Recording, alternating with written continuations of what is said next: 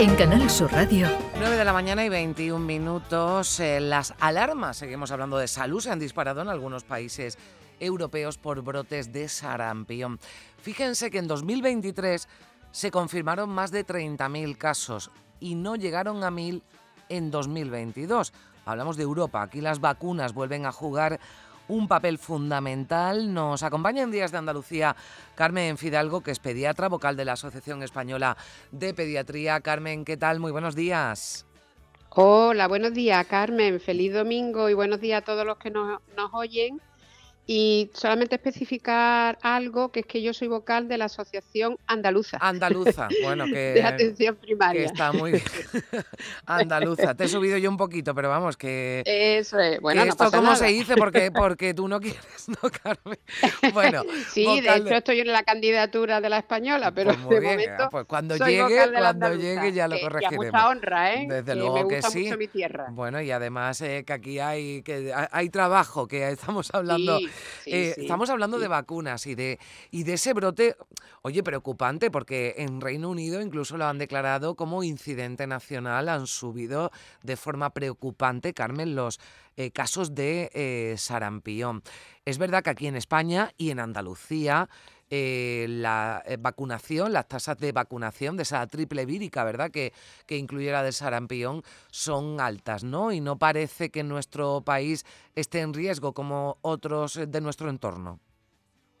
Pues el sarampión no es para menos que estemos preocupados por, por una enfermedad que es de una elevada morbimortalidad. La mortalidad del sarampión es de 1 a 3 casos por 3.000 casos que se, que se, que se produzcan y además afecta eh, fundamentalmente a la población infantil, que es nuestro tesoro, y no se me malinterprete que cualquier vida humana evidentemente es un tesoro, pero el futuro de un país lo es más si cabe. Entonces es eh, lógico que nos preocupemos todo el, eh, toda la población, porque esto es, eh, las vacunas son un tema de toda la población, pero de momento no tenemos ninguna emergencia en Mm. España ni ninguna alarma, porque durante el 2023 solamente hemos tenido 11 casos confirmados por laboratorio por el sistema de vigilancia epidemiológica del país, que funciona y funciona muy bien, igual que la vacunación gracias al esfuerzo, y déjame que felicite a la enfermería porque hacen un esfuerzo tremendo porque toda la población estemos protegidos y estemos vacunados. Y esos son los dos pilares del plan de eliminación de cualquier enfermedad inmunoprevenible y sobre todo el sarampión, que desde, desde el 2001 lo tenemos en toda Europa y, por supuesto, como España es Europa, también en España. Mm. Y esas son sus dos patas fundamentales. La vacunación, que no me cansaré de repetir, es la medida de salud pública junto con la potabilización del agua que salva muchas vidas. Fíjate, Carmen, en- antes de la vacunación Sí. universal, que en España fue en 1981, el sarampión se llevaba por delante nada más y nada menos que 2,6 millones de personas al año en todo el mundo. Fíjate la mortalidad tan elevada del sarampión, porque además es una enfermedad con una alta tasa de transmisibilidad. Mm. Fíjate que la gripe y el COVID, que son muy, muy transmisibles, que tenemos todos en la cabeza que es muy transmisible, cada enfermo puede infectar a dos personas. Mm. ¿Sabes cuánto puede infectar un- una persona que tenga sarampión? De 15 a 17 personas. Fíjate de lo que Mm. estamos hablando. Es una enfermedad muy contagiosa. Y sobre todo con esa alta tasa de letalidad, de ahí la importancia de, de la vacuna, lo decías Carmen, además eh, y, y aprovecho, ¿no? Porque se ha celebrado, ¿verdad? El Congreso Andavac, donde se han entregado los premios. Sí. Andalucía se vacuna 2024, Ujú. 15 categorías, se reconoce el trabajo eh, desarrollado por los distintos distritos sanitarios para alcanzar una mayor cobertura vacunal y el tuyo, el suyo, Carmen, se ha llevado además uno de esos premios, ¿verdad? Sí, precisamente de lo que estamos hablando. Mi distrito eh, se ha llevado un premio por eh, la pauta eh, completa, porque para que, se- para que haya una inmunidad de grupo, que lo hemos escuchado mucho durante el COVID, ¿verdad? Lo de Mm. inmunidad de grupo, inmunidad de, de rebaño, inmunidad de la comunidad. Tenemos que tener una cobertura vacunal de la triple vírica en este caso, que es el premio que nos han concedido, muy elevada. En España, en torno al 97 y en nuestro distrito 98,2% si no me bailan las cifras. Bueno, pues e, es sin duda, ¿no? Un dato para sentirse orgulloso por el trabajo, y lo recordabas, Carmen, de, del personal de enfermería, de todos los eh, sanitarios, pero también porque hay una conciencia por parte de los ciudadanos, ¿verdad?, para, para las eh, vacunas, porque también en el COVID pues aparecieron ciertos eh, sectores, ¿no?, antivacunas, ciertos colectivos eh, pues que ponían en duda la eficacia de las vacunas, pero en general un porcentaje muy alto de la población española y de la población andaluza eh, cree en las vacunas, confía en las vacunas y vacuna a sus niños y vacuna a sus mayores también. Sí, sí, por supuesto. Pero no hay que bajar tampoco eh, el nivel de confianza. Quiero decir, tenemos que reforzar una y otra vez mm. que los padres y las madres, eh, la población en general, confíe. Porque además eso es una cosa que tú ves cuando eh, ves las coberturas vacunales de, desde, porque las vacunas son para toda la vida, es mm. decir, para todas las edades. Siempre se ha asociado las vacunas con la etapa infantil, eh, con los pediatras y no es cierto. Las vacunas, el calendario vacunal es para toda la vida. Hay que protegernos al principio de la vida, pero también hay vacunas específicamente recomendadas para el resto de la vida, sobre todo las embarazadas. Entonces, que el, calendario vacunal de la Asociación Española de Pediatría en este caso hace un apartado y da mucha relevancia a la embarazada.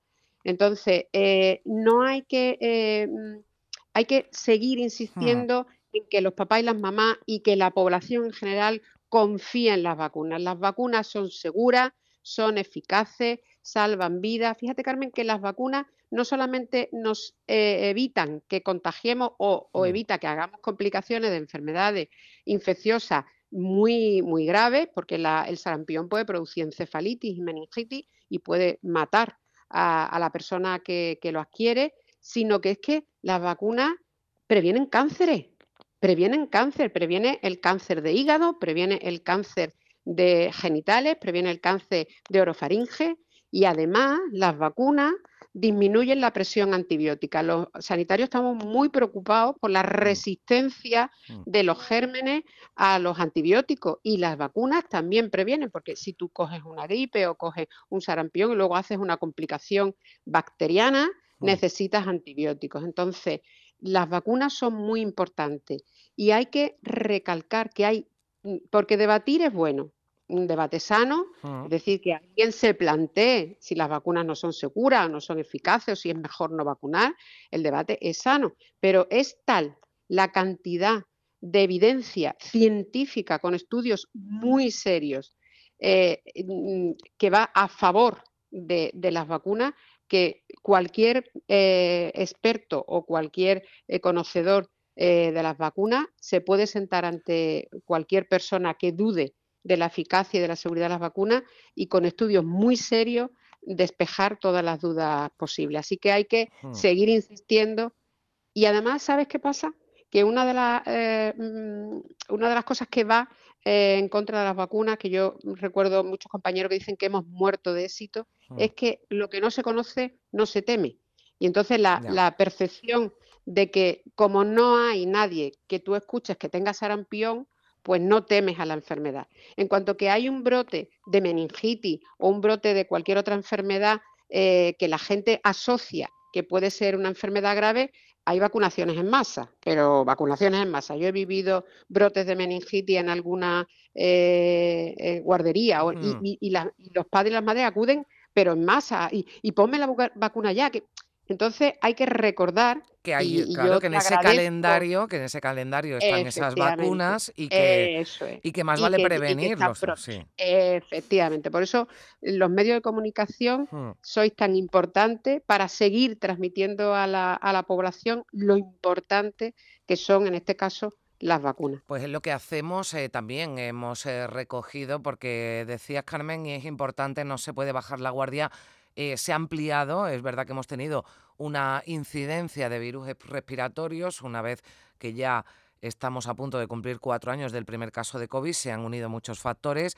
La gripe, digamos, que la hemos eh, parado durante algunos años, pero bueno, pues está circulando, ha vuelto entre nosotros y de ahí que en los centros sanitarios andaluces eh, sin cita se hayan podido vacunar, ¿verdad? Pues quien no lo, quien no lo hubiera hecho. Sí es verdad que ya eh, estamos notando, ¿no? Que ha bajado la, la incidencia de, de esos virus respiratorios durante eh, ya este segunda quincena ¿no? de enero. Sí, estamos notando ya la bajada. Hemos llegado, hemos, durante el COVID, he escuchado la anterior entrevista con Amo, durante el COVID, el COVID copó toda, todo, toda el nicho de todos los demás virus respiratorios y como además estábamos confinados, pues el virus no podía circular porque no tenía eh, con quién circular, estábamos todos confinados y ahora hemos vuelto a las cifras prepandemia. Mm, eh, todos los años tenemos una epidemia de gripe y de virus respiratorio.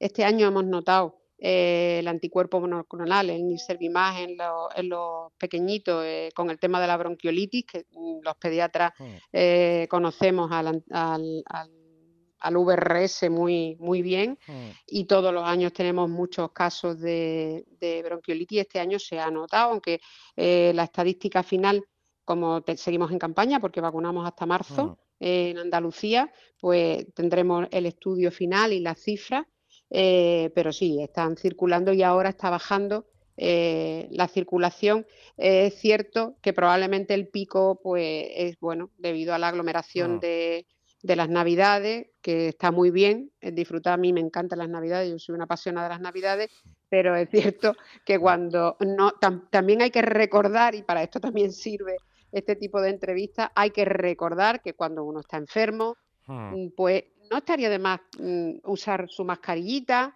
eh, recordar que las manos, cuando uno tose y se lleva la mano a la boca eh, o a la nariz, pues eh, se quedan los virus en las manos y, si inmediatamente mm. después tocas a alguien, pues le puedes transmitir el virus, es decir, que la higiene de manos, las mascarillas, el aislamiento si estás enfermo o por lo menos las medidas de distancia que hemos recordado en el COVID, pues todo eso es totalmente eh, se puede llevar a cualquier tipo de virus respiratorio. Que tenemos la memoria muy cortita y está bien, está bien que, recordemos. nosotros estamos para recordar sin ningún tipo de problema. y por eso eh, te llamamos Carmen Fidalgo, pediatra vocal de la Asociación Andaluza de Pediatría. Andaluza. Muchas gracias, Carmen, como siempre, por atendernos. Que tengas un feliz domingo. Muchas gracias a ti por el interés y feliz domingo. Muchas gracias.